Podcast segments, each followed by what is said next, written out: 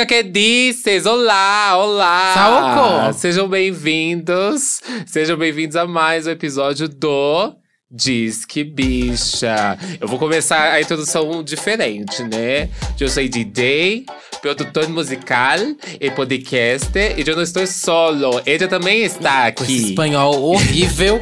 Meu Deus do céu, gente. Me desculpe aí, comunidade. Não gostou de catalão? É, catalão, é um negócio não, catalão, não. junto com espanhol, junto com português. É um, Não gostei, Não gostou? amor. Olá, gente. Original. Eu sou o Duda Delo Russo, DJ, drag queen, podcaster e o que mais estiver pagando, né? E estamos aqui no Disque Bicha para mais uma edição do Faixa Faixa. Mas antes de tudo, é claro que temos alguns recadinhos pra vocês. Sim, primeiro recado é: se você não segue a gente no Spotify e nas redes sociais, você tá fazendo o que aqui, meu amor? Só pode ter chegado agora, né? Então vai lá, segue a gente nas nossas redes, é arroba Disquebicha no Instagram e no Twitter. Lá vai ter um card pra você comentar o que você achou desse episódio. Se você também sabe falar espanhol, comente em espanhol, tá? Eu quero ler em espanhol no próximo episódio seus comentários. E Aproveita que você tá com o aplicativo aberto aí ouvindo a gente pelo Spotify, porque nós somos exclusivos do Spotify.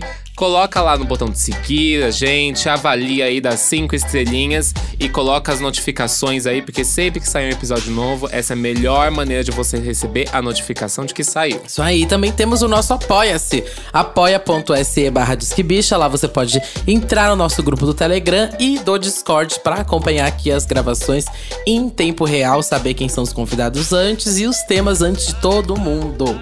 E também tem a grande oportunidade de você ganhar o kit da Bipopzinha, seguindo aqui a nossa ordem de assinantes. Então venha fazer parte para receber esse kit babateiro com as suas melhores referências aí da cultura pop. Uhum.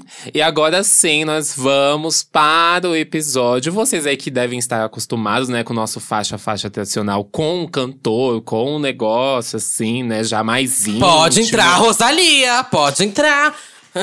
Pois é, é ela. Vocês acreditam? Chica que disse, Chica que disse. Não, gente, infelizmente ela não pôde, a agenda nossa não bateu, né? A gente tentou, mas ela não vai poder participar aqui do nossa faixa faixa. Quem sabe no próximo disco, né? É, quem sabe? A gente falou assim: ah, a gente não precisa dela pra fazer. Então vamos fazer sem ela mesmo. E a gente, dessa vez, a gente nem escolheu a Jennifer Pioli pra cobrir o que tá faltando, né? Vai ser só a gente, é isso.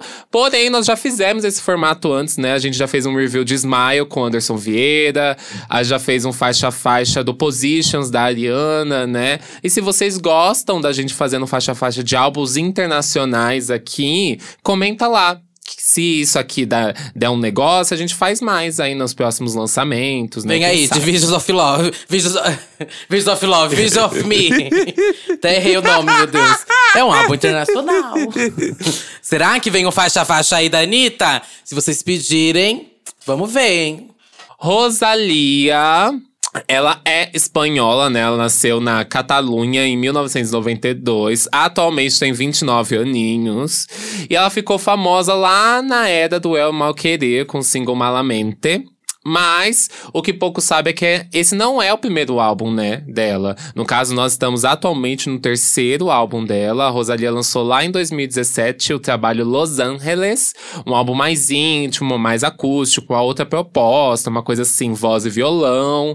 E ela, quando ela tinha sete anos, ela descobriu essas habilidades com música e ela se encantou muito pelo flamenco. Chegando até a subir no palco ali muito cedinho, quando ela tinha 13 anos, participando de concursos musicais e tals. E aos 17 anos aí, fazendo uma pequena intro, assim, só pra você saber quem é a, a nossa amiga Rosalia. Ela perdeu a voz, precisou fazer uma operação nas cordas vocais. Porém, logo depois de se recuperar, ela focou nos estudos musicais. Entrou para a Escola Superior de Música da Catalunha e depois disso lançou esse primeiro álbum que foi o Los Angeles, que ele surgiu ali com foco na primeira influência musical dela, o flamenco. Por isso que grande parte das músicas tem esse esse gênero musical. A voz da Rosalia, inclusive, foi como meio que o instrumento principal das, da- de todas as canções dela ali no início. E você pode até não gostar do trabalho dela, mas tem que admitir que o Gogó da Gata é babado. É muito, muito potente. Tanto é que ela usava muito e teve todas essas falhas aí no início. Mas Uhum. dá pra ver que ela recuperou esse gogó, viu? Sim, sim. E, inclusive, o pai dela incentivou muito ela, né, no, no começo da carreira. Assim, Foi. na verdade, quando ela era bem pequena, né? Porque ele via esse potencial vocal, porque ela tinha um potencial de emocionar as pessoas com a voz dela, né? E a gente vê que, que tanto o timbre dela, a forma como ela canta, ela consegue é, ser bem volúvel em diversas formas ali, levar a sua voz. Mas realmente, ela tem um timbre muito único, uma forma de cantar muito única. É, isso ficou extremamente perceptível no trabalho É o Mal Querer, né? Que foi lançado ali em 2018.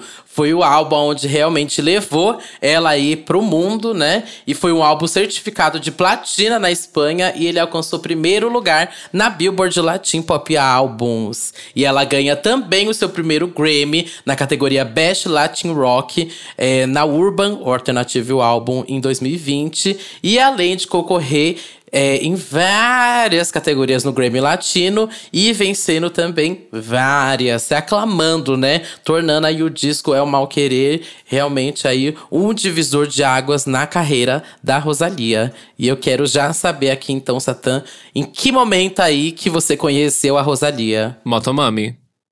Aquelas, né? Não, eu conheci, provavelmente, acho que foi quando estourou com altura. Eu tinha. Mentira! Eu tinha, amiga, sim, sim, acredite. Porque eu lembro exatamente como eu conheci ela. Porque Ah. eu vi esse negócio do o meme do com altura hitando muito e eu não entendia, eu nunca tinha ouvido a música, né? Aí eu falei assim: não, vou ouvir. Aí eu vi o clipe e tudo mais, eu falei, nossa, que babado. Eu já gostava de J Balvin, né? Só que o babado da música não é o J Balvin, não é nada. É a Rosalia. Ah, o Sim. babado da música toda, assim, sabe? Eu fiquei impressionado. Aí eu comecei. Aí eu conheci Malamente. Tem uma outra que foi dessa mesma época, que era um outro feat dela também, que ficou muito famoso. É porque ela fez muito feat, na verdade, nessa época, né? Foi assim: todo mundo queria a Rosalia em tudo Sim. quanto é coisa. Mas acho que você E aí? conheceu ela no segundo boom, então, no Aham, não Altura. conheci ela em Malamente. Ah, passada. Porque eu conheci ela realmente em Malamente. E é uma história muito engraçada. Porque eu conheci com Glória Groove, me mostrando quem era a Rosalia. Glória Groove, eu lembro direitinho, num dia que estava… Olha, Glória, se estiver ouvindo, você vai lembrar desse dia. É, tava um dia lá no apartamento dela, naquele apartamento que ela fala tanto, que ela morava no Aham, Anhangabaú.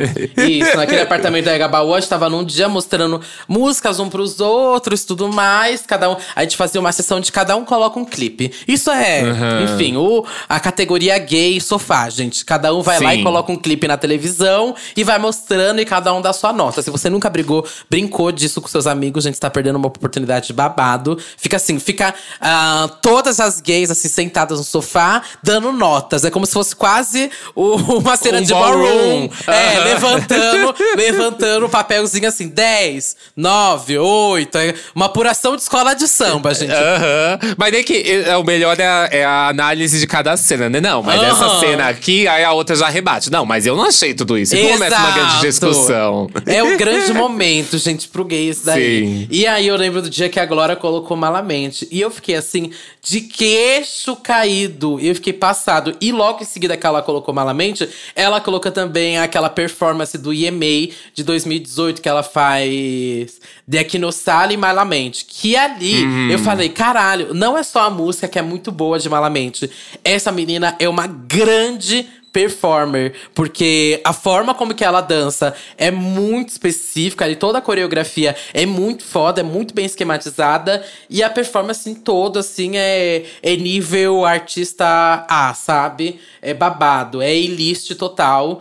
Na hora que eu vi, eu já fiquei muito passada. Eu fiquei, meu Deus, quem é essa menina? E fui catar quem era e fiquei obcecado já. Sim, ela entrega demais em performance. A outra música que eu falei que eu fiquei viciado pouco tempo depois foi a Haute Couture. Sabe? A das unhas. Sei, Eu amava sei. aquela música, amava, acho a estética daquele clipe maravilhoso. Nossa, acho, acho perfeito. E aquela música não deu em nada, né? No final de, foi uma música assim, aleatória no meio de eras, né?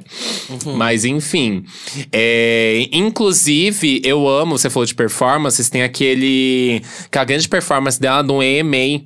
Que tem milhares de bailarinos, você lembra dela? Sei, que ela fez sei. de Minombre. Nossa, Sei, é perfeito, amo perfeito. essa de Jimmy Nombre. Amo, amo, amo, amo, amo muito essa. É perfeito, perfeito, perfeito. Fora que ela também é, tem a, a performance dela no Savage X Fenty também, que Ai, é tudo. sim, DTKN. Eu amo também. Uhum. Não, ela entrega, gente. Ela entrega Aham, demais. Eu acho que esse período entre o El Mal Querer até a gente chegar aqui no Motomami, ela vai se provando assim uma grande artista. Eu tinha um, um enorme medo, né, de ver o que, que ela iria apresentar depois do Mal Querer, principalmente da galera toda que ela pegou nesse disco. Uhum. E a gente sempre fala aqui da dificuldade de se lançar é, um sucessor, né? Porque eu praticamente não conto como aquele primeiro disco dela como realmente o primeiro. Ela se apresentou Sim. pro mundo, né, o mal querer, e é ali que ela tinha realmente o desafio pra esse sucessor, né? Mas durante esse período, como você mesmo falou, foram vários feats, né, que mantiveram ela aí na indústria, né? E eu acho que ela conseguiu experimentar também diversos tipos de colaborações, né, com diversos tipos de pessoas,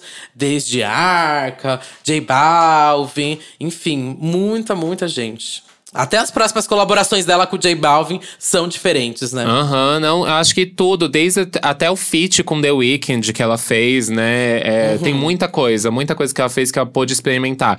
A gente pode ainda ressaltar a música dela com a Billie Eilish. Ah, é verdade. É Não só isso, tem é, Travis Scott, que você falou do Tikien, tem James Blake, tem. Nossa, tem muita coisa. Ela, tipo, experimentou. é, fora da cena que ainda assim são músicas é, comparáveis a dela ali, né? O mesmo estilo, tipo Bad Bunny. Eu acho que te- ela pôde não só experimentar, como reforçar a própria imagem dela. Eu acho que o trabalho de construção é, sonoro, né? Tanto ó, é, audiovisual da, da Rosalia, ele foi muito bem trabalhado durante esse tempo de descanso dela de um álbum pro outro, né? É, o que a gente não pode deixar de citar, obviamente, aqui são as polêmicas em volta do nome Rosalia, né, gente? Que você já deve ter caído em algum fórum, algum babado de Tudo mentira. latinidades. É, algumas ela ela é latina, ela é latina, de verdade. E tá pronto, e certidões acabou. E É, pronto, é isso, acabou. é isso. É, essa eu acho que é a principal de todas, né? Porque o Grammy Latino, ele foi criado justamente pra é, premiar toda a América Latina de uma forma que a, a galera estadunidense não fazia, né? A gente tem poucas pessoas que realmente furaram e, com, e conseguiram chegar a serem nomeados. A gente, vocês veem o quanto a gente fala mal do Grammy aqui, porque a gente não aguenta todo ano quase a mesma coisa, né? Sempre os mesmos Mas se me problemas. chamam pra comentar, eu tô lá. É, se tiver pagando pra ela comentar bem, ela tá lá, viu? Mas a Rosalia, sendo uma pessoa que nasceu na Europa, né? Ela foi indicada e ganhou o prêmio de. No Grammy Latino. No Grammy Latino. Ela ganhou de Best Alternative Song com Malamente. Ela ganhou de Best Urban Fusion Performance com Malamente. E álbum do ano, além de é, Best Contemporary Pop Album Vocal com El Mal Querer. Eu acho que o, o, o prêmio principal, né? Eu vou fazer o advogado, meu amor. Eu tô aqui como jurídico da Rosalia. Trouxe o porque... DNA. Ah. Não, gente, porque. eu- Mas vocês- todo mundo sabe que o Latin Grammy ela não é a primeira, nem vai ser a última, né? Aí premiada, que não é realmente, de fato, o que a gente. O que nós entendemos enquanto latino, né? Enquanto latinidade. Já que o Grammy Latino, ele premia canções que não são de língua estadunidense, são de língua. eh, são todas as línguas ali que, que estão inseridas, como espanhol, português, enfim, algumas outras também. Tá? Então, então, é claro que faz sentido a indicação da Rosalia. Mas a problemática é: é, será? Será que deveria? Será que deveria mudar as regras aí do Grammy Latino? Porque ao mesmo tempo, eu, ela praticamente é meio que esnobada no Grammy. Mas ela, se ela é Aham. esnobada no Grammy, que tem um foco realmente em premiar é, canções estadunidenses, ela tem um destaque nas premiações tipo do EMA, né? Que é Sim. Europa Music Awards. Então fica nessa, né? De onde essa menina vai se encaixar. Mas eu acho que eh, o trabalho da Rosalia pra pra mim, tá? Pra mim, já se expandiu de uma forma. É que eu acho que esse episódio aqui talvez não seja nem pra isso, realmente, de apontar qual é o erro ou, ou qual é o acerto do que faz o que ela ganha ou não. Isso aí é mais. É, um, pra mim, pra mim. O Grammy é episódio de RuPaul. Cada ano é uma regra diferente, cada momento que eles decidem são coisas diferentes. E que a gente nunca vai ter realmente uma conclusão sobre isso, sabe? A gente sempre vai ter soluções fáceis, às vezes, que eles inventam, assim como enfiar uma categoria de K-pop no, no Grammy, sabe? Uhum. Pra não ter que indicar eles em outras categorias. Então, assim, esse episódio não é muito sobre isso. Mas, na é. nossa opinião, é, é que assim. Ah, vai! Ela é merecedora do. Ela é merecedora do que ela ganha? Sim. É um, é um trabalho de qualidade. Se ela entrou uhum. naquela categoria de alguma forma, aí é o problema deles que colocar na categoria dentro das regras uhum. deles, sabe? E, de fato, existem muitas barreiras e muitas dificuldades para músicas que não não são é, que não inglês, são inglês, né? né? E ela se mantém realmente nessa. Eu achei que ela poderia fazer um álbum aí que não fosse mais em espanhol, mas ela se mantém muito forte nisso. Tanto é que aqui no Motomami, vamos chegar agora então no Motomami, é onde ela vamos, também consegue. Um, um, é, um, mas acho dela. que antes de falar até do Motomami, dá pra gente falar aí alguma dessas conquistas. Como a Rosalia também ter sido a primeira mulher a interpretar duas músicas inteiramente em espanhol na história, gente. Na uhum. história do da série de comédia da, da NBC, né? Ela cantou duas músicas em espanhol. Isso não acontecia há muito tempo. E ela também, já com Motomami, ela colocou 11 músicas no top 200 global do Spotify. É, Candy foi a melhor posicionada, né? E o álbum ele também teve a melhor estreia de uma artista feminina em espanhol no ranking da plataforma. Ele superou inclusive o álbum da Carol G, viu? Uhum. E ele teve 16 milhões de streams em 24 horas. Sim, ali no. Ele foi lançado em 18 de março, né, desse ano, e ali nessa semana ele foi o álbum mais reproduzido mundialmente. Top global, assim, das plataformas.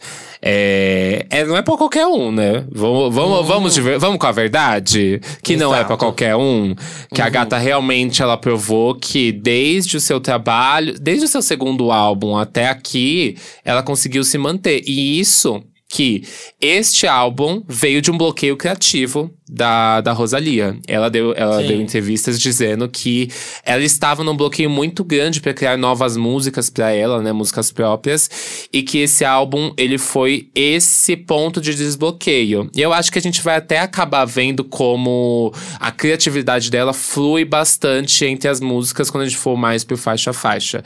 Mas é, é assim, de se impressionar muito, que a gente tá numa era que, dependendo do trabalho, se ele for mais experimental, ele não é consumido assim massificamente. E esse uhum. trabalho, ele é muito experimental, perto do outro trabalho, né, o Mal Querer, que é algo mais fechadinho, algo mais reto, mais linear ali dentro das vertentes dela, né, do reggaeton, do pop. Uhum.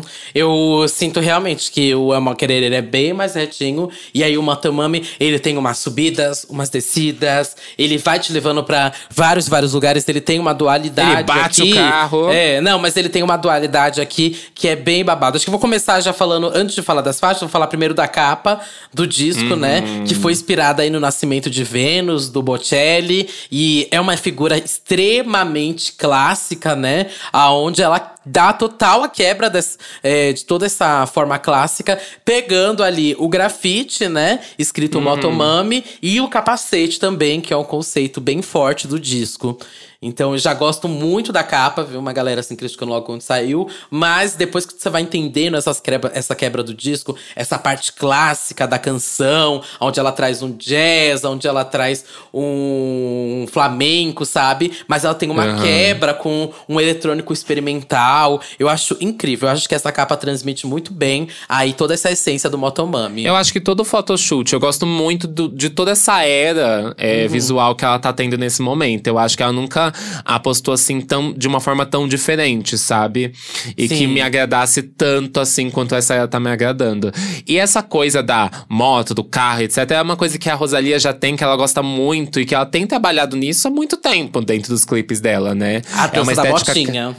É, a garota moto, ela realmente gosta disso, né? E eu gosto muito que isso orna já com, tipo, o primeiro meio que. Óbvio que La Fama foi o primeiro lançamento, né? Mas orna muito com um single que acho que foi principal pra puxar essa era, que é Saoko, sabe? Eu, eu gosto dessas ligações em que a capa do álbum já liga com algo que tá sendo lançado agora, e aí você consegue ver essas referências em tudo, sabe? Uhum, e eu tava vendo uma entrevista dela também, onde ela fala: o disco está estrutura estruturado em binários, dois tipos de energias contrastantes. O moto significa forte, se relaciona com agressão, enquanto o mami se refere à fragilidade, que tem um senso de humor e uma ironia. E isso a gente vai vendo também no, no discorrer aqui do disco, aonde a gente enxerga é, facilmente, assim, diretamente, é, essa dualidade entre o moto e o mami, sabe? As faixas, o disco dele, se você pega ele pra escutar direitinho, e aqui você vai entendendo faixa a faixa, como uma faixa vem com senso de humor, a outra te quebra, sabe? Com vários e vários sentimentos, várias e várias emoções. Aí depois ela volta pra, pra, essa, pra esse senso de ironia, e depois ela volta pra essa. para toda essa força, essa agressão. Enfim, fica nessa dualidade desse binário aí. E tem mais uma coisa também pra se falar, gente: que esse disco aqui, ele foi produzido aonde? Na casa dele, meu amor do Frank Ocean, lá em Nova York. Rosalia foi pra Nova York produzir esse disco. Na Ela casa tava do Frank morando Ocean. com ele, não tava? Uhum. Aham, imagina você ir pra casa do Frank Ocean finalizar um álbum, gente. Isso é simplesmente tudo, tudo. Acho que tem dois grandes artistas. Só queria ter visto aqui uma colaboração.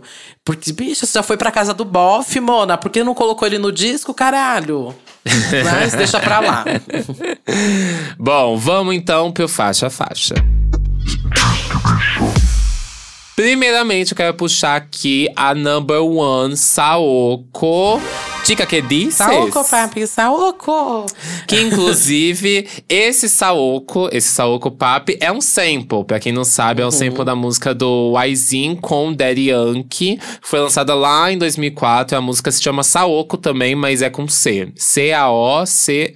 S-A-O-C-O. Saoko. Isso. Inclusive, aqui eu acho que mostra muito uma raiz do que já é da Rosalia, né? Exato. Mas ainda mais por, por usar esse sample, porque, por exemplo, Daddy Yankee é o cara que fez Gasolina, sabe? Tipo, é uma música muito tradicional. E essa música do Saoko tava ali bombando no meio, no meio dessa mesma época, sabe? É lá pra 2003 que ela foi lançada. É um reggaeton bem clássico. Então ela Aham. trazer isso de volta, eu acho maravilhoso. E eu gosto muito dessa música. A gente já chegou a falar dela, né, na mixtape de Saoko. Mas eu gosto muito de toda a estrutura dessa música. Como ela vai e quebra pra um jazz. E depois vem os sintetizadores nela. E eu acho essa música muito, muito boa. E as vezes que eu Sim. toquei também foi incrível na, na pista, gente. Essa música tem uma energia na pista que é assim, fora do normal. Aham. É que assim, eu, eu, não, eu não sei descrever qual que é a sensação dessa música, porque ela quebra no meio e ela volta, e ela vai, e ela sobe, e ela cresce. E a música, é, é- a letra é meio boba, sabe? Aquilo te, te instiga tudo ao mesmo tempo. É muita coisa, muita informação junta que parece que se tirar uma da outra é tudo desconexo. Mas se encaixa muito bem. Eu acho que o disco inteiro tem muito isso, né? Dessas quebras na música, essas várias e várias sobreposições. E até o foco, meio que o que ela fala sobre a metamorfose, sobre as transformações. Aham. A própria música já vem nisso, né? A música vai e se transforma pra uma coisa, pra outra. E acho que isso também é, tá muito dentro dela nesse momento que ela tá de transformação também, né? Uhum. Eu gosto muito esteticamente desse clipe. Esse clipe, assim, provavelmente é, já é, um, é o meu fave da era, porque toda essa coisa da câmera mudar de um lado, virar pro outro, os ângulos que ela pega e as coisas de entrar dentro do capacete da moto, aí quando sai tá em um outro cenário à noite. Eu acho, assim, uma pegada genial a forma como esse clipe foi gravado e todas as sequências de planos que vão surgindo, sabe? Também, também. Acho que aqui é um, uma ótima faixa pra abrir o álbum, viu? Amo, amo muito. Assim, não tem muito o que estender sobre Saoko, eu acho que a gente gastou essa faixa horrores no, na mixtape, né? Mas acho que nas próximas dá pra gente ir falando um pouco mais as que a gente não falou. Uhum. Então vamos pra Candy. Eu gosto muito também dessa faixa. Eu gosto mais da letra, né, dessa faixa. Eu acho que o Satan vai vir mais trazendo aí o, os trabalhos sonoros do álbum, mas eu gosto de analisar muito a letra do disco. É a coisa principal que eu pego pra ver num disco. E aqui ela fala meio que o fim de um relacionamento, ou as formas que o relacionamento vai se transformando também. É Quero saber o que você achou também aí. Do... E eu gosto muito também. Uma coisa aqui, antes de puxar para você, Satan, mas eu gosto de uma coisa que, que tá muito presente no disco: é como ela relaciona é, nomes de marcas ela vai falar uhum. no disco diversas marcas. Ela vai falar de Fendi, Versace, Moschino, Dior. Ai, meu Deus, tem muitas aí que ela, que ela cita durante o disco. E aqui ela fala da Fendi, né? Aquele F de Fendi. E eu acho que ela dialoga muito bem também com uma nova geração, né? Eu acho que ela tem uma visão ótima para essa nova geração. Vide até aquela live que ela fez do TikTok, né, pro Motomami. Então eu acho que ela sabe se comunicar muito bem com esse público que ela tem, com as referências que ela tem. Sabe? Eu acho que ela tem uma imagem imagem ali muito certa dessa nova geração e ela se comunica muito bem com ela. Isso aqui eu admiro muito, sabe? Ela sabe a estética que ela tem e ela sabe a estética do público dela que gosta. Uhum. Eu acho que essa é uma ótima segunda faixa do álbum, porque a gente abre o álbum com uma faixa muito agitada, muito grande. Uhum. E eu gosto que ela vem com um soft pop com reggaeton, sabe? A segunda uhum. faixa ela já dá uma calmadinha, que é o que vai vir depois. Eu gosto muito de, dessa sonoridade. E eu gosto literalmente de que ela começa muito soft a música. A música, você pensa que talvez ela nem tenha crescimento. Até que chega onde entra o beat de reggaeton ali no meio e a música começa a crescer e se desenvolver mais. Eu, sonoramente, pra mim, essa música aqui, ela é pop perfect pro álbum, sabe? Ela, é, ela foi, eu acho que, uma escolha muito ideal pra faixa que vem junto com o álbum. Porque a gente vem de grandes lançamentos, sabe? Uhum. Tipo, a gente uhum. veio de. Antes disso, teve Hentai, que é, é assim, visualmente é algo uhum. muito grande também. Então, acho que é, é, ela se casa muito bem com o lançamento do álbum e também para ser uma segunda faixa quando você ouve, assim, direto. É, foi o quinto single, né? Esse daí, inclusive. Uhum. Foi o quinto single, como você falou, depois de Hentai, que já tem, inclusive, videoclipe, né? Que é aquele videoclipe dela no karaokê, que é um, uma atividade que ela gosta muito de fazer lá em Nova York. E eu acho o clipe, inclusive, bem bonitinho também. Ah, eu acho esse clipe lindo. Eu amo ela de peruca rosa. Uhum. Eu amo a estética com aquela coisa Tóquio, com aquelas letrinhas embaixo, os efeitos, eu gosto muito. Eu acho que realmente é uma boa escolha. Até pensando até na lista total de faixas que a gente tem, sabe? E Sim. ele tem essa coisa muito mais doce, açucarada na voz dela, né? Uhum. Por mais que todas as faixas não tenham uma experimentação é, nítida, né? Que a gente fala de uma quebra, de um som diferente, de uma coisa que vem, volta e não sei mais o que. Aqui a gente percebe que ela, ela consegue ainda apostar nessa experimentação é, na forma como ela utiliza a voz dela e na forma como a voz dela é tratada. A gente uhum. sente aqui que é uhum. quase um, um, quase um PC Music a forma como ela canta essa música. Porque a, o tratamento da voz dela dá uma veludada tão grande, tão açucarada assim, que a música se torna bem leve, mas ainda assim potente. Uma coisa muito É, eu gosto muito como. Eu vou repetir isso várias vezes aqui durante o episódio, mas é como a voz dela às vezes é o foco principal, sabe? E como algumas pequenas partes ela consegue transformar em algo gigante. Tipo aquele que ela fala solo tu, não ouvidar, e ela pega e leva a voz lá pra cima, sabe? Ou aquele na na na na na na, e como ela faz depois em hentai, naquele so so good, sabe quando ela só canta aquele so so good e transforma numa coisa gigante? Sabe? Uhum, ela pega a voz sim. dela e leva lá pra cima. Eu gosto muito, muito, muito mesmo. Eu, eu gosto muito dessa ponte que ela fala do Nomo Vidal, né? Que ela começa a sussurrar, sussurrar, uhum. sussurrar. E a batida vai entrando e subindo e subindo, sabe? Eu gosto muito. Acho a construção dessa música aqui muito inteligente. Pra voz, como foi construída em torno da voz dela, sabe? E eu gosto das refs que tem dentro do clipe, que tem o, o meio que o logo de Motomami nas portas do karaokê, sabe? Eu gosto uhum. dessas inserções, assim, é muito. Como é que é o nome quando você faz uma coisa pro, pro fã? Fanservice. É, é muito, é muito fanservice essas coisas. Eu gosto E muito. eu fiz um post lá no Twitter perguntando qual que era a faixa preferida de, de vocês aí, né? E eu percebi que realmente ela é uma fan favorite. Muita gente citou Candy nas favoritas. Ah, eu adorei. Eu não tá adorei nas minhas muito. favoritas. Curiosidade, não tá nas minhas favoritas, mas eu gosto bastante. Hum, vou puxar aqui a próxima, que foi a primeira a sair, Uhum. né? Que foi La Fama, terceira faixa do álbum, com featuring do The Weeknd. Uma parceria que a gente já havia visto antes, né? Porque ela participa ali do, do remix de Blinding Lights. É Blinding Lights? Isso, isso. Isso, que não teve uma repercussão tão grande, né? A gente até achou que foi uma aposta, tipo, nossa, gastou o feat assim, mas muito bom Porque que... não fazia sentido, vamos falar a verdade. É, a música, a música sozinha já era muito grande, né? Mas eu acho que essa parceria acabou vindo meio no meio do estúdio, assim, com eles trabalhando nessa própria música La Fama, que já devia ter sido trabalhada naquela época, né?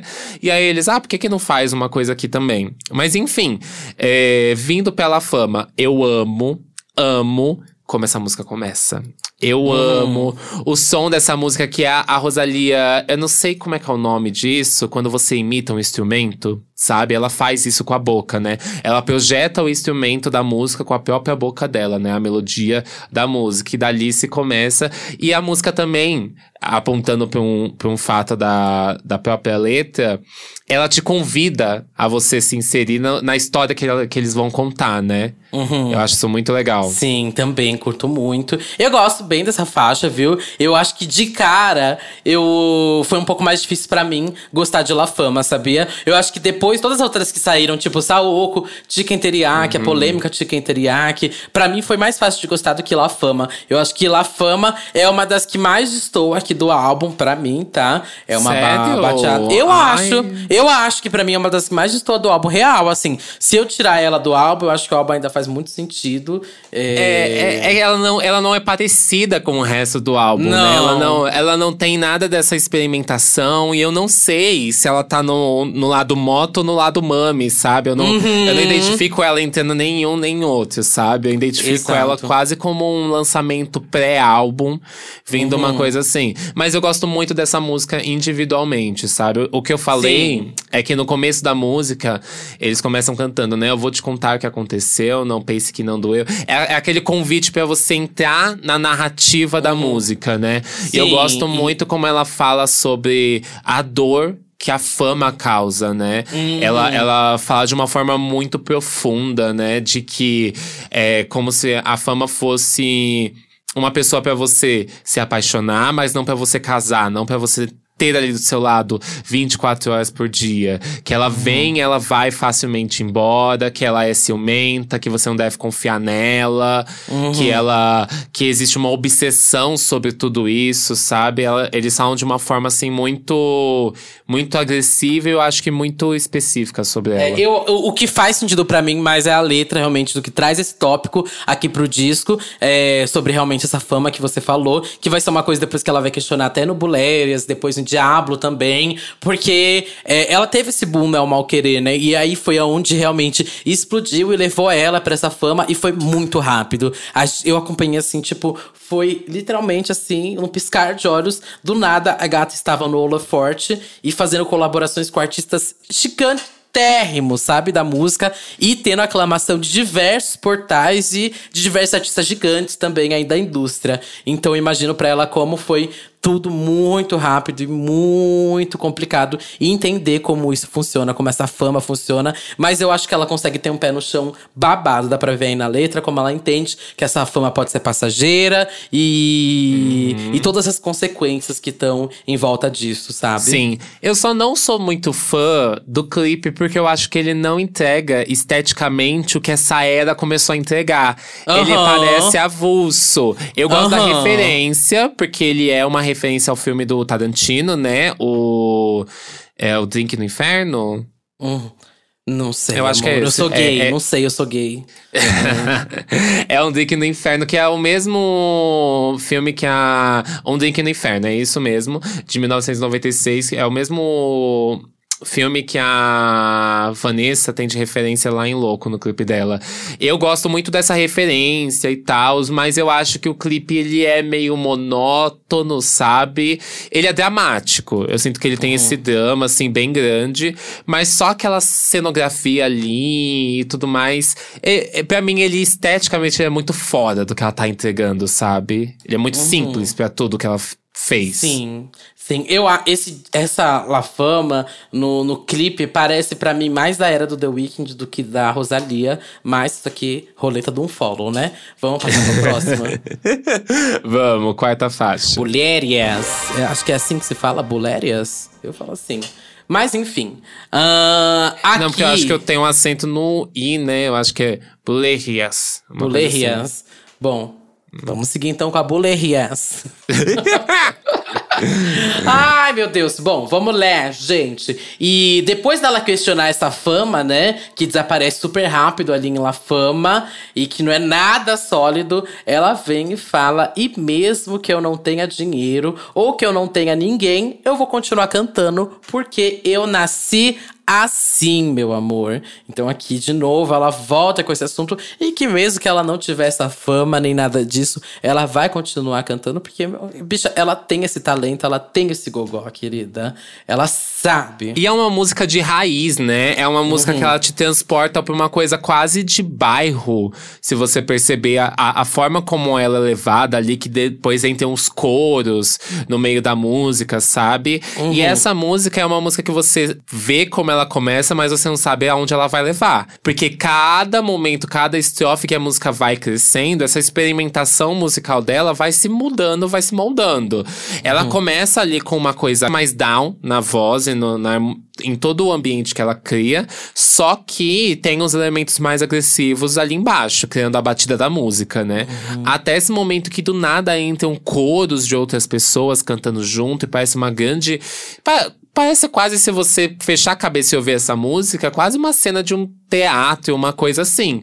Porque uhum. não parece uma música projetada para ser uma música de álbum, sabe? Que tem começo, meio e fim, aquela coisa certinha, tipo dois refrões, uhum. uma ponte, um negócio.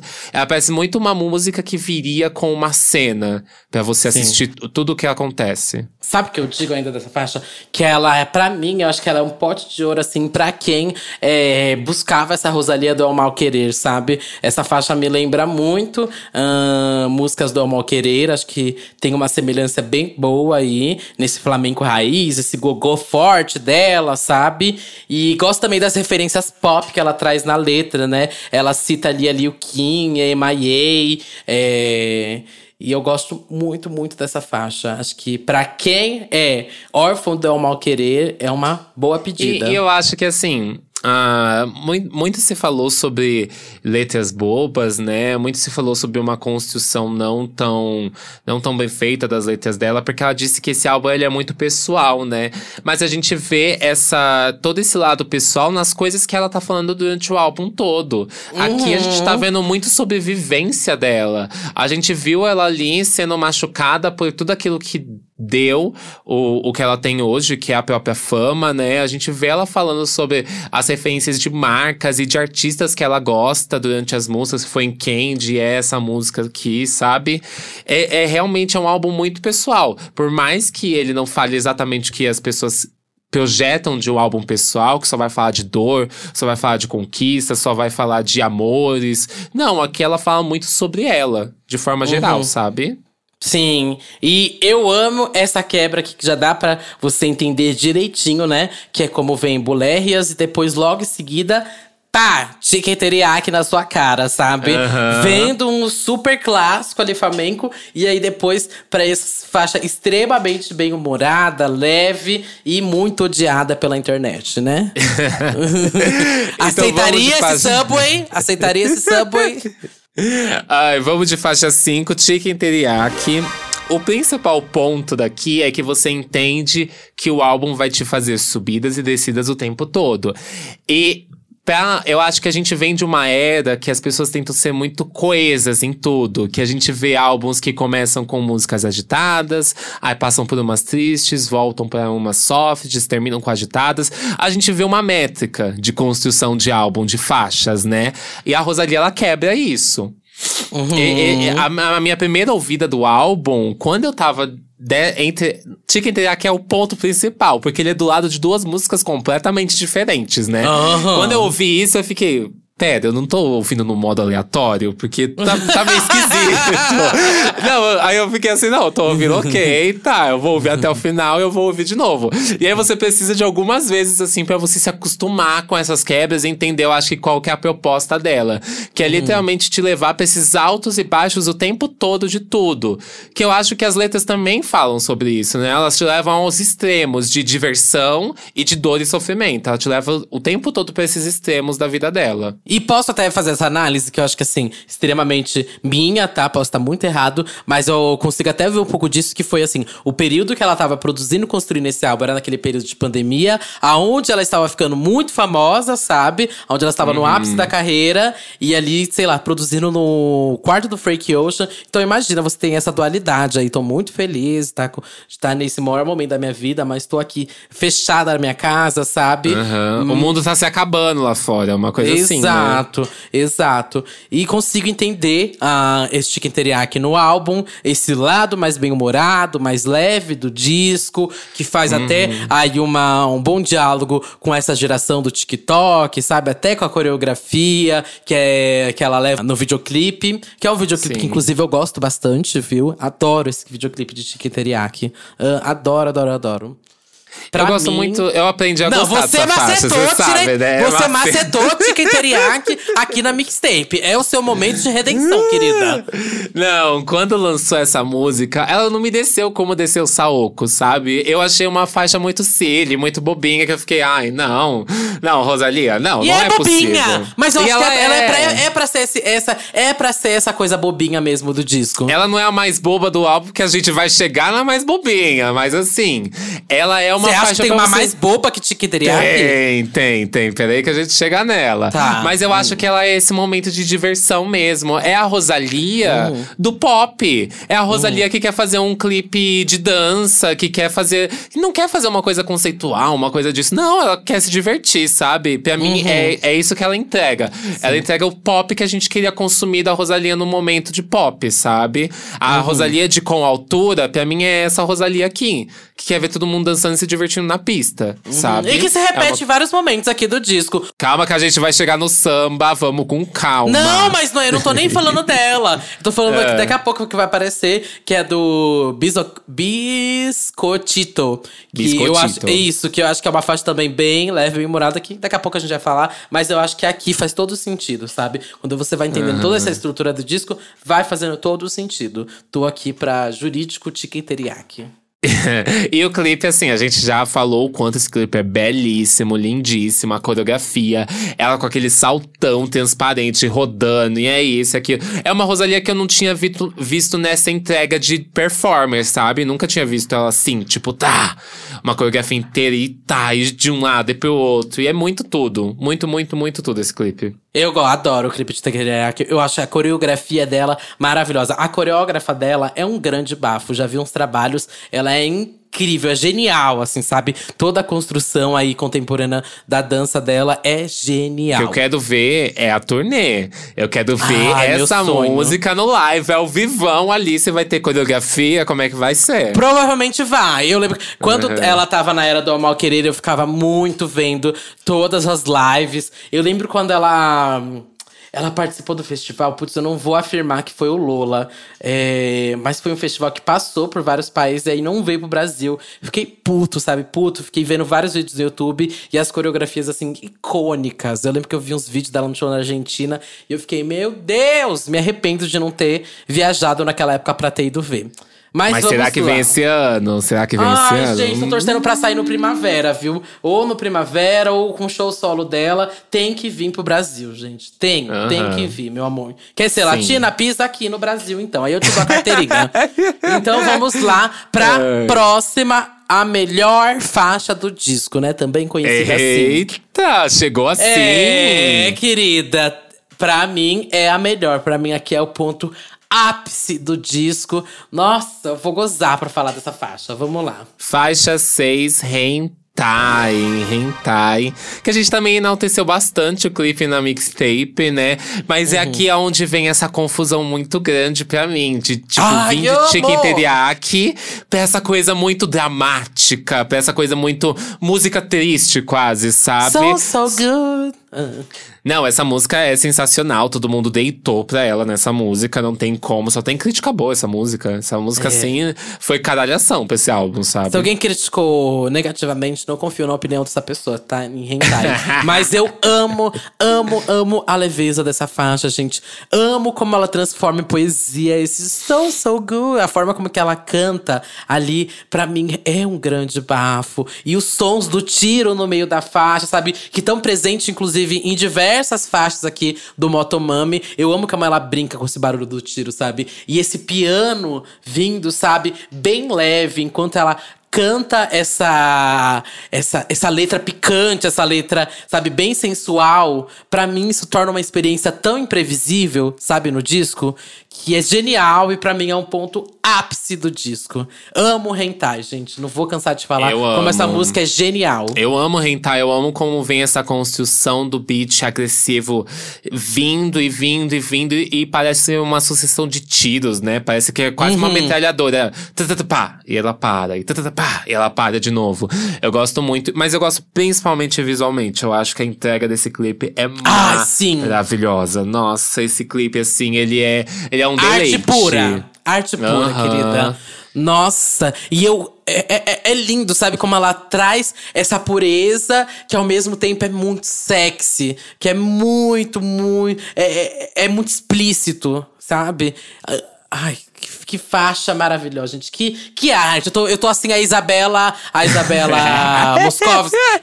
falando, que, geni, que genialidade. Não, é lindíssimo. É muito, muito, muito lindo. Eu acho que é um casamento muito perfeito. E eu acho que se faltava um lançamento assim, né? Se a gente vem, a gente vem de La Fama, aí depois teve Saoko, aí depois a gente teve Chicken Teriyaki, e se faltava um lançamento numa nuance mais baixa pro álbum. E eu acho que foi uma boa escolha pra ela. E aí depois ela vem com Candy, que é uma coisa mais soft ainda, sabe? Eu quero, eu quero ver o que vai ser o próximo clipe, né? Qual vai ser o próximo single. Então vamos puxar a próxima aqui. Onde, de Vamos. novo, como a gente falou, acontece Amiga, a quebra. É aqui, é aqui. A faixa boba é essa, não tem como. Essa aqui pra mim é a faixa mais boba do álbum, mas é pela construção. Quando eu digo boba, é divertida, sabe? É essa coisa. Ah, o, a- o synth. O synth, Sem quando ele começa. Acho que é sem É. empreendimento, assim, da estética, sabe? Não, é, é literalmente, parece que você entrou no álbum de outra pessoa. Tá no shuffle, tá no shuffle assim, você tá ouvindo, sei lá, Rádio Rosalia e ela vai te mostrar uma coisa que a Rosalia tava ouvindo. E era isso, do nada entrou. Eu, quando entra essa música depois de Hentai, eu fiquei, que que é isso que tá acontecendo? Aham. Eu tava num drama, eu tava, eu tava no, no ônibus, pegando o ônibus com a cabeça encostada, vendo a chuva cair no retrovisor. e aí, do nada, eu fui levada pro circo. Que palhaçada é essa? Que doideira é essa? Show da Xuxa, como falaram aqui no, no chat. Mas eu Não. gosto muito, muito dessa quebra. É, esse lado mais divertido, sabe? Onde ela fala dessa dualidade entre o moto e o mami. Você percebe muito bem aqui, sabe? E, e gosto dessa parte da letra que eu gri- grifei aqui pra trazer, de biscotito, quando ela fala: Não baseei minha carreira em ter hits, tenho hits porque fiz meu alicerce.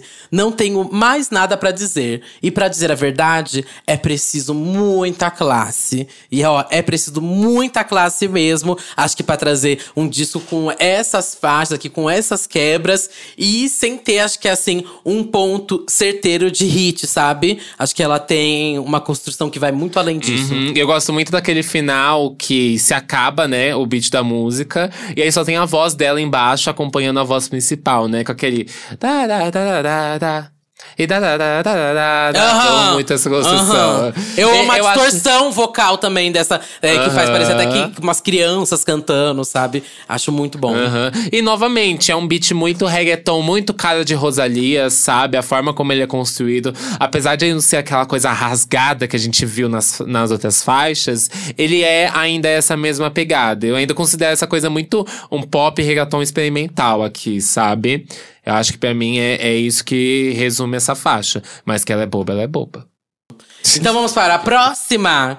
É, eu chamo ela. Como você chama? Eu chamo de G3N15 por, por enquanto, tá, gente? É, provavelmente vai vir algum viado Google Translate. Ai, não é assim que se fala. Eu vou chamar de G3N15. É, é, é assim, tá? eu acho que é G3N15, mas dá pra você é, ler de outra forma, né? Se você lê o 3 como E, é G, e o outro é NIS.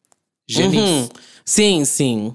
Ai, parece que ela tá tentando burlar os algoritmos. Parece eu tentando burlar os algoritmos do Twitter Eu, e do quando criei meu Facebook e do nome, Insta. eu, quando criei meu nome, falei assim: eu não vou digitar Satã, porque vai que dá problema alguma vez que eu digitar. Então, eu vou colocar um 4 aqui no meio, vai ser Satã. É assim. Pronto. Mas Entendeu? vamos lá, então.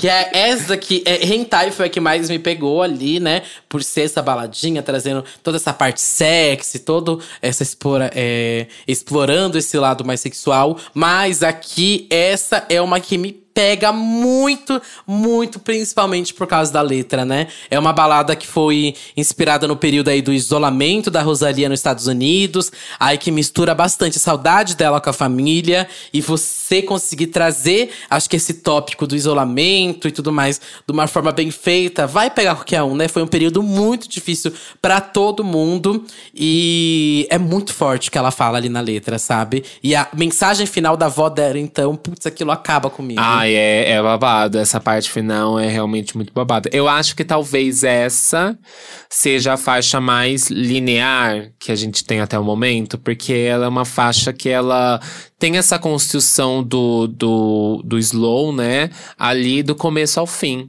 Ela não tem tantas inserções. Ela é, ela é essa, essa transparência do moto ou mami. Ela é literalmente o mami. Ali, a gente vê em Hen- hentai que ela consegue, mesmo que de um lado ou do outro, inserir coisas que sejam dos dois mundos que ela tá criando dentro desse álbum, sabe? Porque tem aquela coisa mais agressiva e etc. Mas ainda assim, é, é uma coisa muito mais pessoal, intimista.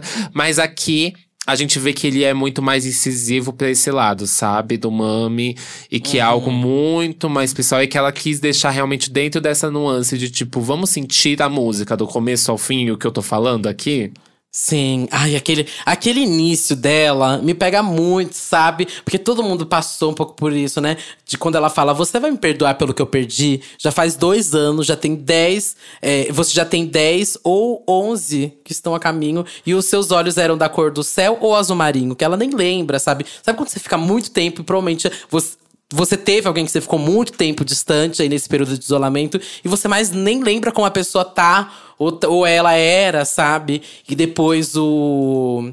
Destaquei aqui também as frases finais aí da avó dela, que eu acho que é lindo, né? Quando ela fala, bom dia, meu amor. Virei evangélica depois que ela falou isso, hein? Bom dia, meu amor. Me agrada pensar que momentos difíceis sempre ajuda muito ter a referência a Deus. A família sempre vem em primeiro lugar. E não em primeiro lugar, eu diria que em primeiro lugar sempre está Deus e depois a família. A família é muito importante, a família sempre é importante. Então aqui acho que vem um recado muito pessoal da Rosalia também. Ai, faixa belíssima, viu? É 10, é 10, é 10. eu tava vendo, eu acho que o nome dessa faixa, na verdade, se fala Gênias.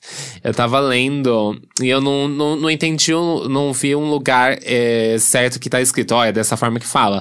Mas quando você digita Rosalia e G3N15, aparece Genius na frente. Então talvez seja um, um negócio aí. Vamos, Acho que é pra gente, é pra falar de genes. Ai, agora faz tudo sentido pra, pra ser sobre família. Ah, Por isso que eu falei, entendi. eu falei, pode se ler genes. Ah, é verdade. Ah. Nossa, que complicação, tudo isso, hein, ô Rosalia? entendi. Ai, que mulher complexa, meu Deus. Trouxeram uma informação aqui ótima que eu não sabia. Será que é verídico? Bom, ah, depois vocês é, denunciou a conta do Rafa, que é um tá participando aqui da, da plateia. Mas ele trouxe que 15 do 3 é a data que começou a quarentena da Espanha, né? Aí por isso tem o G3, é, G3, G3 e N15.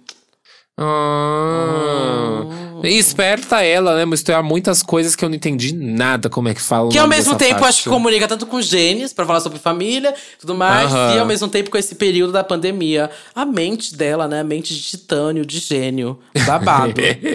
conceitual, conceitual. Faixa 9, que não é bem uma faixa, né? É uma interlude do álbum, que é o Motomami. E aí? Ah. Então, essa também parece um pouco destoando um pouco do álbum, mas eu gosto muito dessa faixa, principalmente pelo vídeo que tinha saído na época, né? A bem, bem antes aí do, do disco ser lançado, quando ela anunciou o Motomami, ela já veio com aquela com aquele mini vídeo ali dela, introduzindo um pouco desse universo, sabe? Eu acho que essa música, ela consegue resumir um pouco bem o que é o Motomami, mas ao mesmo tempo consigo ver ela um pouco fora do disco, sabia? Pra mim, essa, é, essa interlude é muito experimental, amiga. É completamente muito, experimental, sabe? muito. Pra mim, isso aqui faz, faz parte do, sei lá, do Art Angels. É isso que eu tenho. Ela, pra mim, não é um, um. sa- Sabe quando você tem aquele álbum que ele é dividido? Tipo. Doce 22. Ele é até Ai, uma ó, parte, ele é vem, um ó. álbum. Ele até uma parte é um álbum, aí divide ali pra frente ele é outro álbum. Eu sinto que essa interlude, ela vem pra explicar. Mas ela não, não tem aquele motivo principal de ela estar bem no meio do álbum, sabe? Uhum. Ah, não tem muito Enfim, disse, disse. Gosta ou não gosta dessa faixa? Médio de 0 a 10, uns 6, 7.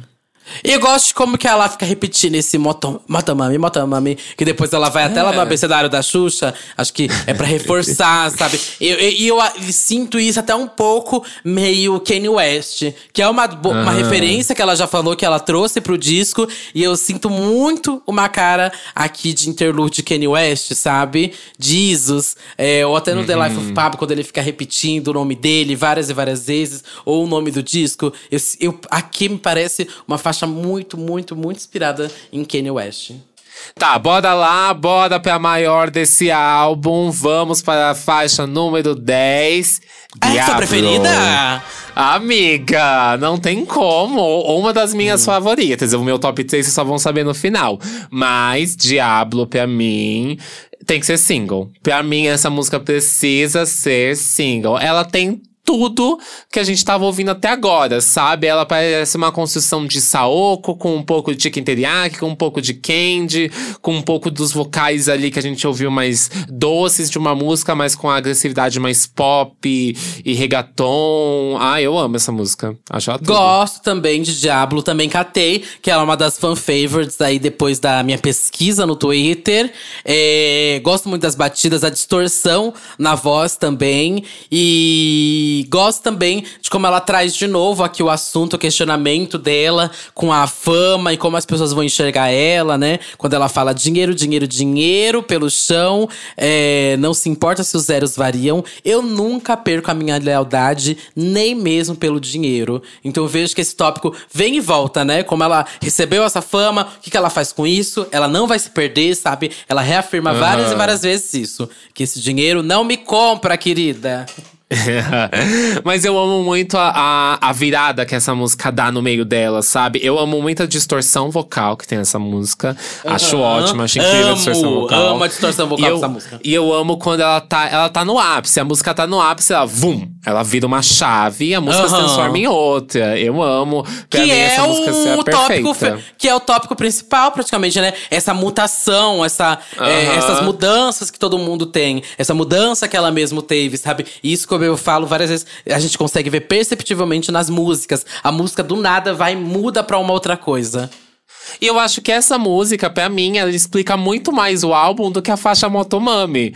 Parece, pra mim. Tipo, ela, ela traz a raiz do que é esse álbum todo uhum. dentro dela.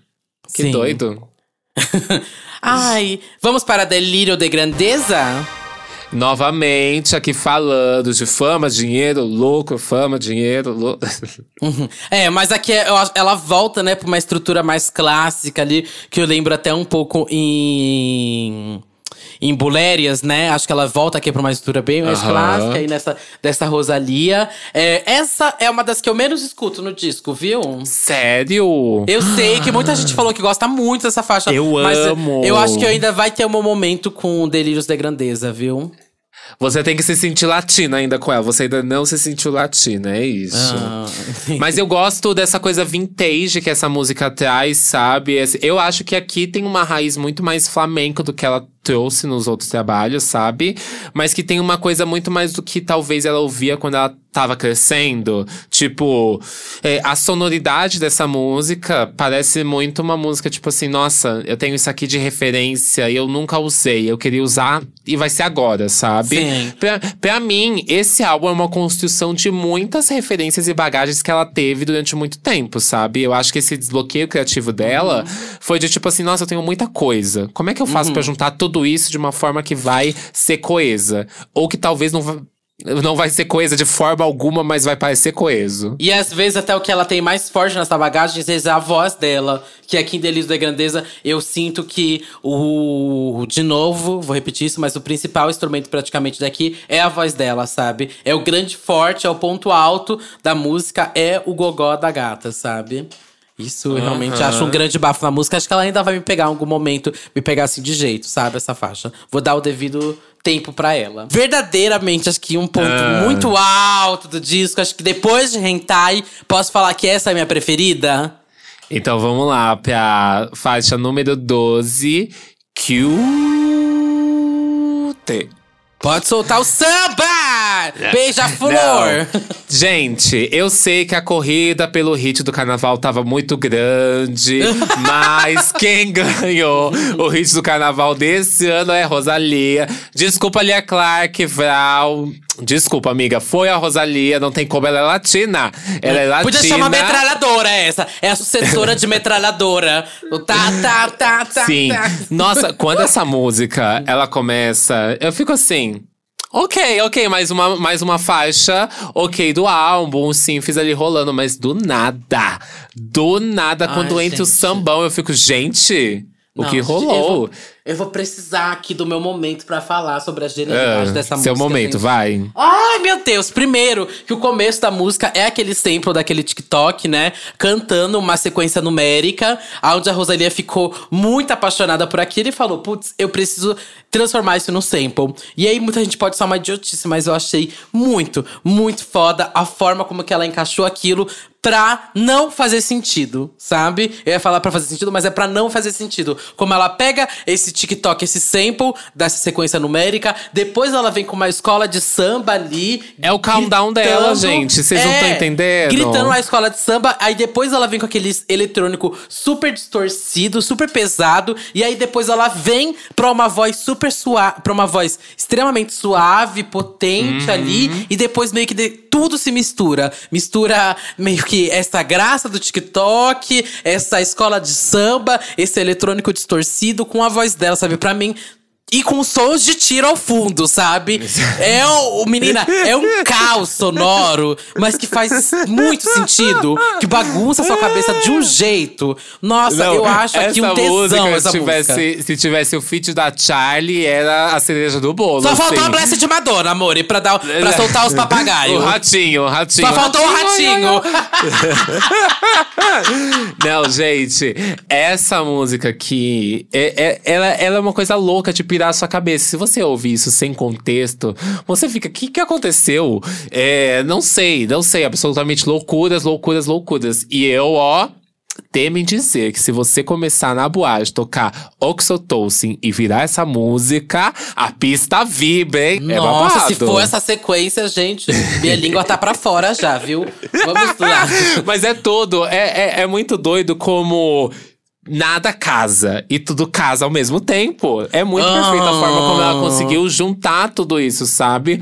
Parece um momento de loucura, um momento frenético. Talvez essa música seja até pra transparecer esse, esse momento de isolamento em que se tinha muita coisa na cabeça e ao mesmo tempo não parecia nada e parecia tudo, sabe? Como Uhum. organizar todas essas ideias dentro de um lugar. E assim. É muito foda essa música. Eu tô louco pra tocar essa Muito música. foda. Tô Nossa, louco, eu também. louco. Eu não toquei ainda essa música. Tô louco Eu não sei nem onde tocar ela. tocar. Eu não sei nem onde tocar, amiga. Ai, tem que fechar a tenho- data no Zig, eu e você, querida. Vamos, Ah. eu termino o set com o Oxotouce e você entra com ela. Pode ser, fechou, fechou. já tô com a minha roupa de carnaval, já tô com meu Ai, eu já sinto triquine de carnaval. cheiro da insalubridade nessa música. Ai, que delícia. Imagina, imagina quando vai ser isso no meio do show da Rosalia. Começa uma contagem. Ai, meu Deus! E aí entra isso. Isso vai ser um ponto alto no show dela. Vai ser assim, gigantesco, sabe? Uhum. Ai, caralho, que babado, viu, de música, viu? Gênia. Vamos então para Common D? Vamos, vamos, como um dia. E aí? Ó, essa daqui é uma baladinha que eu gosto bastante do álbum. Eu gosto muito da forma da construção, assim, romântica que ela traz aí na letra também. É... Não é tão das minhas preferidas aqui, mas é, vem de novo para essa quebra, né? Você vem. Gente, nada faz sentido, né? Parece, às vezes, quando, se você ouve assim, sem entender nada o Motomami. Porque você vem de um cute, que é essa explosão de tiro eletrônico, escola de samba, uhum. pra do nada baixar pra essa baladinha romântica, sabe? Voz e piano, voz e piano, mono, uma coisa assim. E, e é uma música muito emocionante, sabe? Ela, essa música parece assim, fi, é, trilha de filme pra chorar. Parece Exato. um momento muito, muito dramático, um momento assim de abandono, quase, sabe? Alguma, uhum. alguma coisa muito grande vai acontecer naquele filme. Nesse momento de tristeza, vai tocar essa música de fundo. Ela parece muito isso. Pra mim, ela é a música assim que mais me. Eu sei que Hentai ela é poderosa, mas pra mim essa música é a que mais entregou tristeza dentro desse, desse álbum, sabe? Entre todas que Sim, a gente teve. É verdade. Apesar, te leva apesar pro poço. De, é, apesar de a gente ter ali Gênesis também que dá essa balada emocional, eu sinto que essa ela bala pra um lado muito triste, muito introspectivo. Hum, sim. E que aqui, de novo, a gente tem a quebra. Eu preciso puxar o abecedário da Xuxa, gente. A Mona tava muito doida. Ela tava, quando, ela, quando ela fez a seleção de faixa… O abecedário da Xuxa é babado. eu, não, eu não entendo. Imagina ela sentar na frente dos caras, lá da Sony Music, virar e falar assim, ó… Esse aqui é o álbum que eu vou lançar, dá uma ouvida aí, só pra tu ver o que tu acha. E vi essa coisa assim muito doida de subida e descida. Eu imagino a loucura que eles devem ter entrado no estúdio com ela pra falar alguma coisa e ela, não, vai ser desse jeito ou não tem álbum. Essa é uma coisa assim. Ai, meu Deus. E aí temos a 14 faixa, né? Que é A, B, C, D, E, F, G. Vou falar em inglês, né? Mas A, B, C, D, E, F, G. E aonde ela faz uma construção aí do abecedário é, para tentar falar o que, que é o motomami, né? Quais são as essências aí do motomami. Até quando ela chega no M, que é M de motomami, né? Mas ela. O B é de bandida. Parecia que eu tava no abecedário dos havaianos, sabe? Mas. eu amava essa O A de alfa, altura, alienígena, B de bandida, C de cara de pau, D de dinamite, E de estigma, sabe? Eu gosto. E eu gosto. Mas, mas eu, eu juro pra você que eu gosto de como que ela traz essa essência, essa, esse resumo do que é o disco nesse abecedário. Parece muito do idiota, mas para mim faz sentido. Parece muito do idiota isso. É muito doido. Isso é uma interlude no meio do álbum que assim você não tá esperando por isso. Você veio de uma. Você veio de, um, de, um, de uma destruição sonora, seu fone quebrou, você precisou pegar outro. Aí quando você pegou outro, você já tava muito triste, tava na solidão. Aí ela vem a, B, C, D, E, F, G. É uma coisa assim muito doida. Ela te leva a extremos, sabe? É como se ela quase debochasse. Debochasse, não. Ela literalmente joga na tua cara que a vida não é só viver de tristeza, de disso, daquilo, sabe? Que você precisa se divertir em certos momentos, precisa jogar os seus altos e baixos pra se descontrair. É quase isso que ela joga na tua cara. Porque sempre que vem um momento muito grande musical, ela vem com uma besteira do lado, sabe? É verdade. É meio que isso, Tem essa quebra. Músicas. Tem sempre uhum. essa queda. Uhum. Ela, ela meio que, tipo, ela quase fala para você, não leve a vida tão a sério, sabe? Interpretações aqui. Uma, um gênio! Rosalie é um gênio! É isso! Bora pra próxima, então, que é faixa 15, La Combi Versace. É um feat com a Tokisha, que também é uma pessoa que ela já tinha trabalhado antes, né? E essa faixa aqui é onde que eu. eu lembra quando eu falei dela citar várias e várias e várias marcas? Aqui ela vem nessa, é, nesse look todo de Versace, aonde ela cita de novo aqui Dior, Versace, Gucci. Amor na propaganda, amor na publi. Moschino. Amor na publi.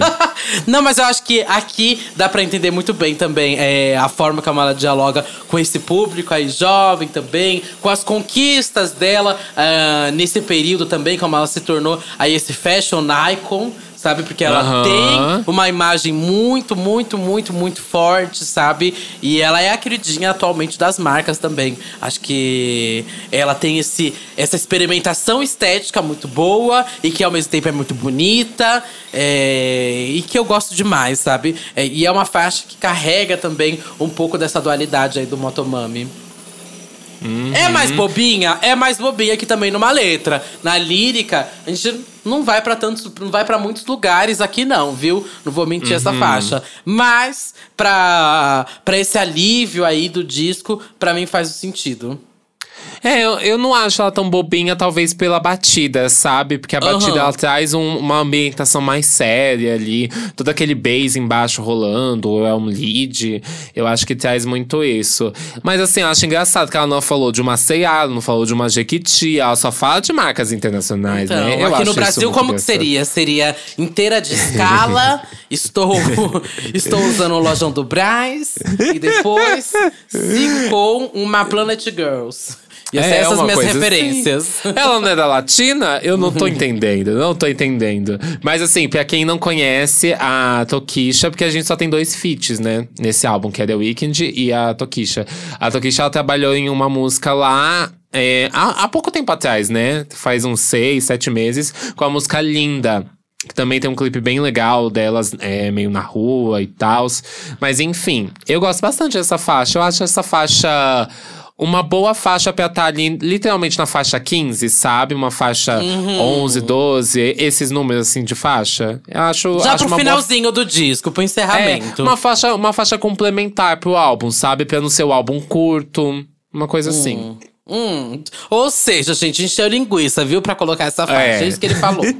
Vamos pra última, então, pra Sakura, que eu vi que também muita gente gosta dessa faixa aqui. Muita, muita, muita gente. Que é uma faixa ao vivo, né? É uma faixa com uma gravação ao vivo, que eu não sei se é ao vivo ou se não é realmente ao vivo, mas ela tem esse aspecto, né? Até a forma como a voz é editada e tratada ali, tem meio que esse grande reverb ali embaixo, como se estivesse cantando ao vivo. E eu acho que é uma proposta interessante pra toda essa experimentação que a gente tem do álbum até a faixa 15.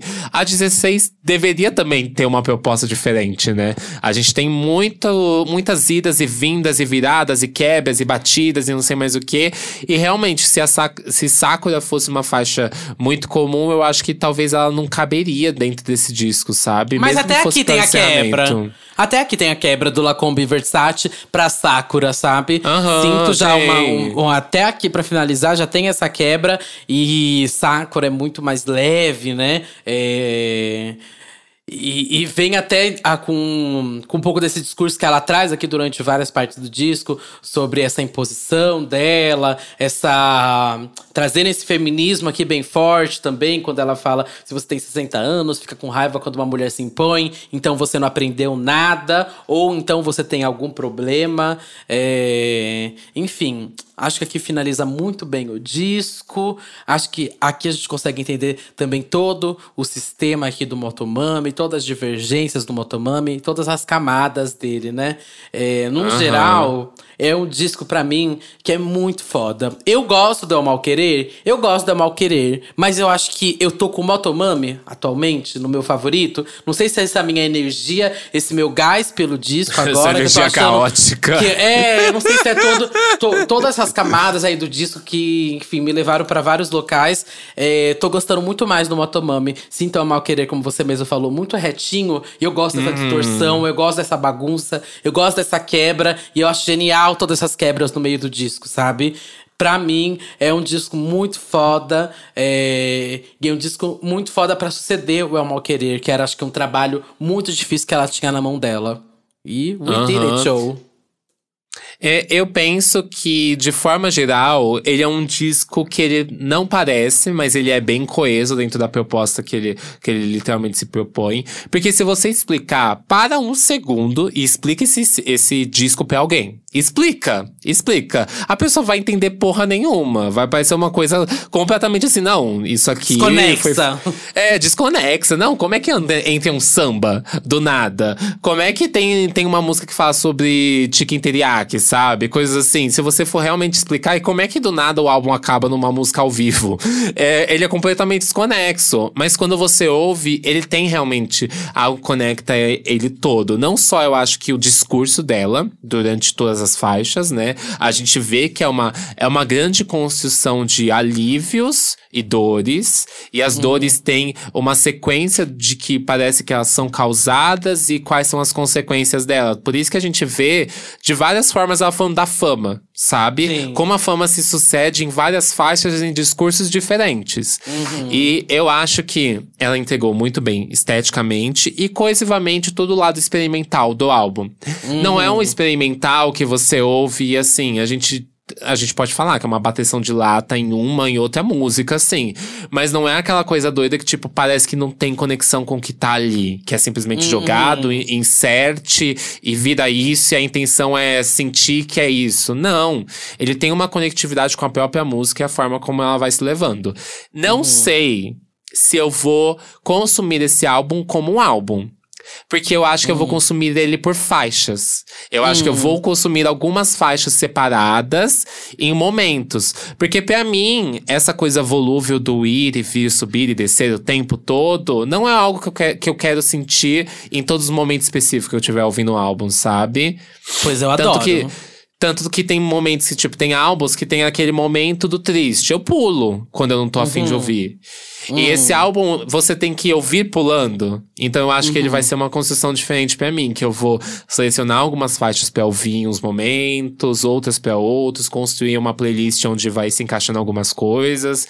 Mas eu acho que assim, de forma geral para mim, ele é assim como a Duda falou, eu acho que ele é uma sucessão muito boa do Mal Querer. Sim. E, e, e trazendo também o que você puxou já daqui, que não é só sobre dor, né? Esse disco eu sentia que o Mal Querer era muito mais pesado aí nesse sentimento.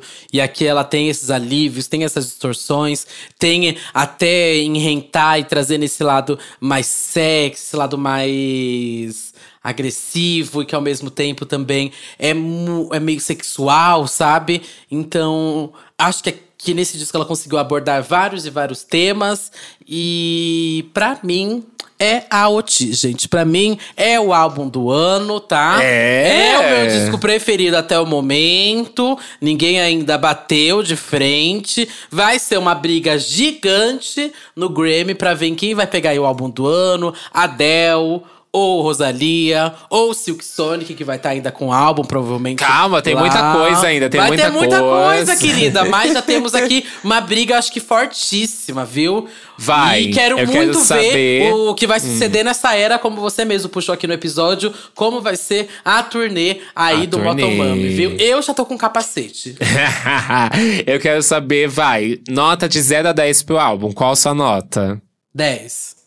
10. 10. Passado. Gente, eu deitei pro motor. Você não tá entendendo. Eu, eu deitei vendo. demais. Eu peguei minha motoca e saí por aí. Taquei o play no foda-se. eu acho que eu fico com 9. Acho que eu fico com 9. Tem uma outra faixa que eu tiraria ali desse álbum, sabe?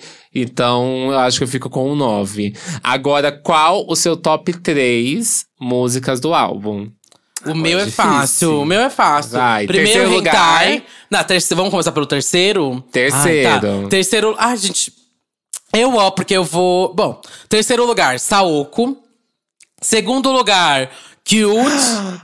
E ah, primeiro lugar, Hentai, hentai. gente. Uhum. Ai, que coisa difícil. Mas eu acho que eu fico. Terceiro lugar, uh, Diablo.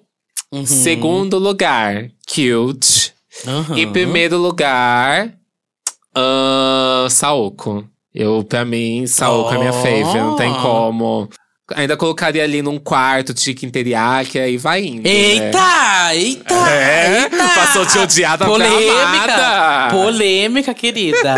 Mas, gente, você que tá escutando, também queremos saber sua opinião. Você vai entrar lá agora no nosso card do Instagram, arroba Disquebicha. Seguir, se você não seguir, né, sua bicha desgraçada. Se você for lá e comentar e não seguir, não, pelo menos der um follow, bicho, primeiro que eu vou denunciar a sua conta, tá? Tá me incomodando. Mas se você vai lá que vai comentar quais são as suas três faixas preferidas do disco, o que você achou aí do Motomami, tem alguma coisa que você mudaria, que você tiraria. Queremos saber a opinião de vocês aí, tá? Porque eu adoro ver essas divergências de opiniões. Tem gente que consumiu de um jeito, tem gente que consumiu do outro, tem uma música que bateu de um jeito para um, para outro. Quero saber a opinião de vocês pra gente inclusive ler no nosso próximo episódio, né?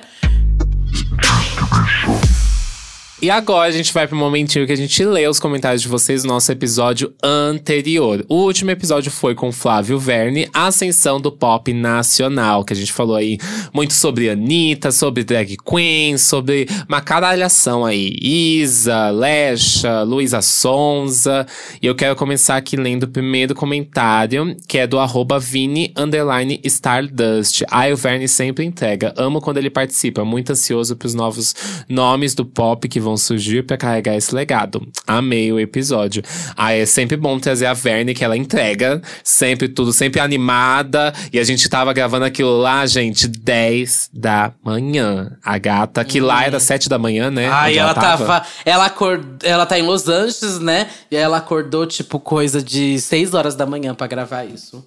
É, Aham. Não sei como ela tava com essa animação, viu? Também quero saber. Mas a Beatriz Dolinski comentou: Nossa, gente, eu ouvindo esse EP nervosa, esperando alguém falar da banda UOL. Os Maiores, um dos primeiros trabalhos que eu ouvi, que tinha cara muito pop, mas ao mesmo tempo trazia uma referência brasileira. Foi esse sentimento que eu tive também, viu, Beatriz? Quando eu escutei banda UOL pela primeira vez. Sim, sim. E aqui o último comentário do arroba Mateus, underline Edu Oliver. Gente, Banda Calypso não é considerado um ato pop. É que assim… Polêmica. É que assim, atos pop são coisas diferentes do gênero pop. Eu acho que a gente quis focar muito nessa construção da musicalidade pop. Eu sinto que Banda Calypso não, não tem esse grande, essa grande construção dentro desse cenário do, da musicalidade pop. Que a gente tava Mas- falando. Especificamente do que a gente tava falando. Óbvio que foi um grande ato musical e trouxe uma musicalidade muito grande pro Brasil. E um grande reconhecimento até pelo que a gente faz sobre a musicalidade do forró, do arrocha tu- e etc. Tudo isso. E até uma construção pop dentro disso. Mas dentro do que a gente estava falando ali, eu acho que não, não cabia, sabe? Nessa caixa. É, eu acho que é, é que essa discussão é muito extensa. Eu acho que se a gente for ver o que é pop e o que é um ato pop, talvez eu até colocaria várias coisas ali da Joelma. E. Porque se, for- se você for me perguntar, nem Mato Grosso é um ato pop? Pra mim é. Pra mim. Aham. Mas essa discussão é muito extensa, sabe? É, como pra mim, várias coisas que a Joelma fez. Pra mim também entraria no ato pop, mas não pra essa construção do gênero pop nacional, que foi o que, o, o, que, o que a gente tava focando no episódio. Aham, a gente fala sobre uma, uma grande construção ali do pop com funk até. E a gente fala sobre essa inserção da, da, do artista diva pop, sabe? É uma coisa muito específica, eu acho. Que entra em outros pontos aí. Mas enfim, chegamos aqui no final deste episódio. Tô me sentindo muito latina, uma coisa assim, saoco papi. Chica que dices, quais tus redes sociales? É, eu sou o Duda Delo Russo, com dois L's, dois S, duas balas, um rosto, um corpo, um olhar, uma crítica, uma visão, uma opinião, uma perna, uma bunda, um pé. Tô no Twitter, Facebook, Fotolog, Flogão, MySpace, Meninos Online, Irmãos Dotados, Reality dos Irmãos Dotados. E também estou no Serasa, Devendo Renner, Rachuelo, Marisa, C&A, Casa Bahia, Magazine Luiza, Ponto Frio e muito mais. Também tô no podcast Santíssima Trindade das Perucas, Big Big Brasil. Meu Deus, e é uma daqui a rap. pouco em um novo. e você, Satã? Meu Deus, ela veio com um heavy. É a própria Igazilha, tô passada. Bom, eu sou arroba Music, S4TAN. Você me encontra em todas as redes sociais e também nas plataformas de streaming com as minhas músicas, meus mixes e remixes. Tem remix no SoundCloud e no YouTube aí, tá saindo regularmente. Não digo quando, mas tá saindo, tá? E a gente se vê semana que vem. A gente se ouve semana que vem. Beijo! Beijo.